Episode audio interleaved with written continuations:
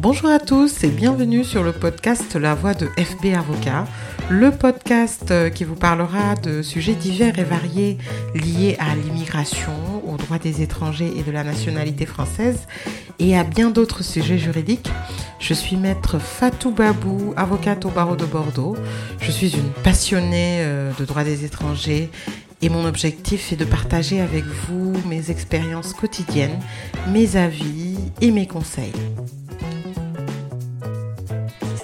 Aujourd'hui, je vais vous parler euh, d'une situation que j'observe de plus en plus euh, avec mes consultations, avec toutes les personnes qui me sollicitent euh, pour résoudre des problématiques juridiques et administratives qu'elles rencontrent.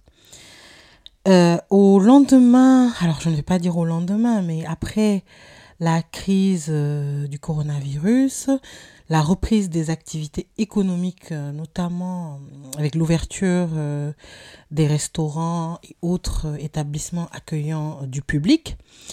on a constaté, je ne suis pas la seule parce que je vois les médias en parler et beaucoup de statistiques également, notamment de Pôle Emploi. Donc on a constaté une pénurie de main-d'œuvre. Alors dans plusieurs secteurs d'activité, si ce n'est tous les secteurs d'activité.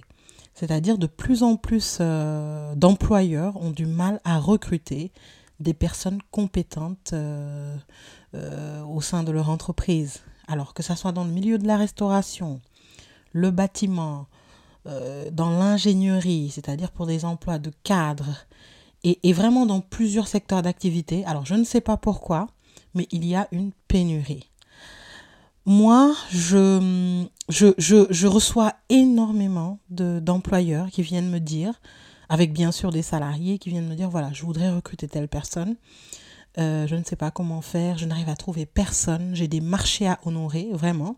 C'est-à-dire que ce soit par exemple pour les agriculteurs euh, qui doivent...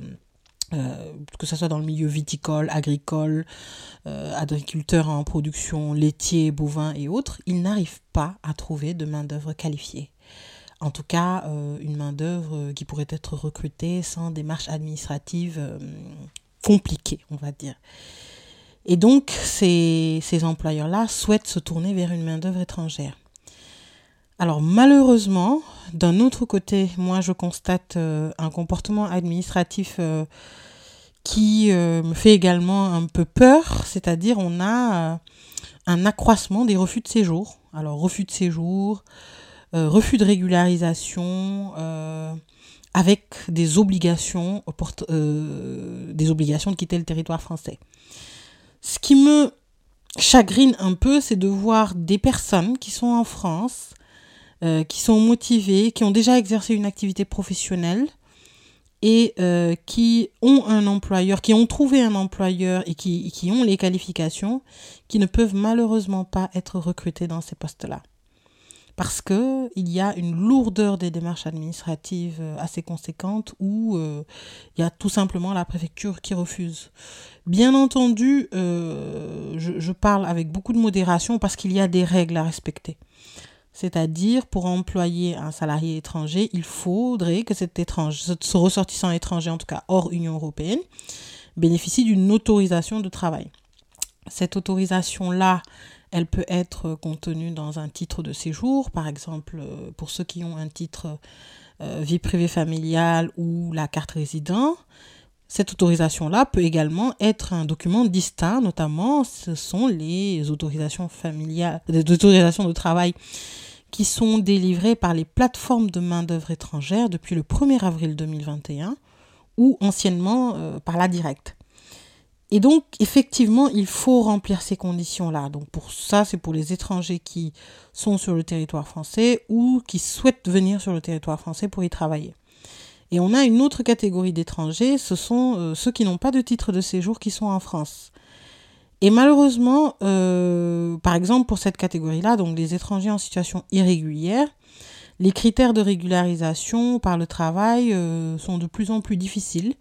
Alors, on a une réglementation, c'est-à-dire la circulaire VALS qui donne des indications aux préfectures pour euh, délivrer un titre de séjour salarié ou travailleur temporaire dans le cadre de l'admission exceptionnelle au séjour. Mais encore une fois de plus, actuellement, c'est-à-dire dans cette période qui est quelque peu préélectorale, je constate euh, qu'il y a de plus en plus de refus de séjour. Euh, malheureusement, donc moi, ce que, ce qui, me, ce que je pense, euh, que, ce que je pense que, que, les pouvoirs publics auraient pu quand même, euh, auraient pu édicter comme règle, c'est d'assouplir les règles de, d'admission exceptionnelle au séjour par le travail afin de combler cette pénurie de main-d'œuvre étrangère. Alors bien entendu, le travail en France doit être réglementé, il y a la priorité nationale, ça, cela ne fait aucun doute. Euh, néanmoins, les employeurs souffrent énormément de cette pénurie de main-d'œuvre. Donc actuellement, euh, moi, c'est une solution que je propose, mais je ne suis pas sûre d'être entendue.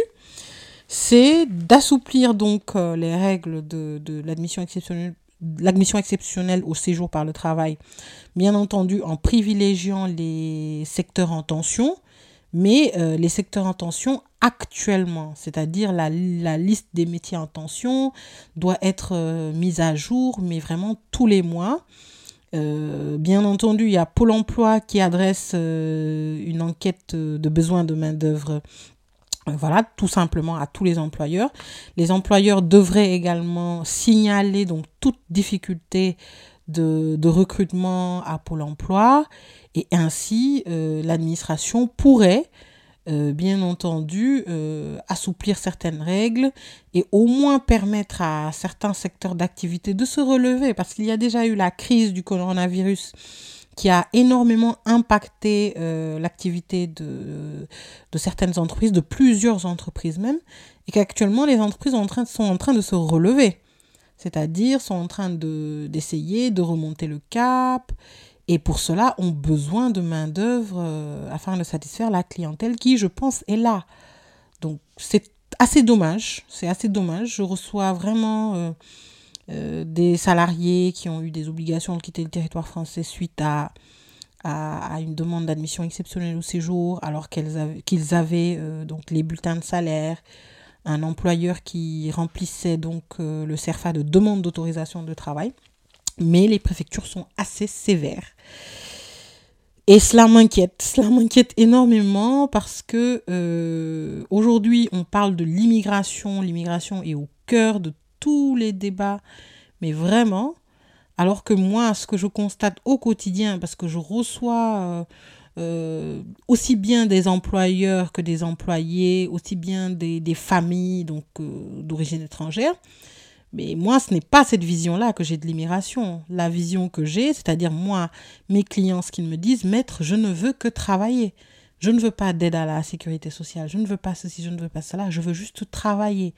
Et on a en face des personnes qui, ne demandent qu'à travailler, des employeurs qui ne demandent qu'à recruter, et une administration qui, qui est au milieu, qui au lieu de, de, de pallier, bien entendu dans la rigueur, hein, dans la rigueur, c'est-à-dire moi je suis pas là non plus pour, euh, enfin je, je, ne conçois pas euh, qu'il y ait une anarchie totale, que tout le monde, non, que tout soit, que les titres soient distribués comme du pain, non, pas du tout. C'est-à-dire tout doit être encadré, mais au moins il faudrait euh, actualiser quand même la réglementation selon les réalités économiques du moment.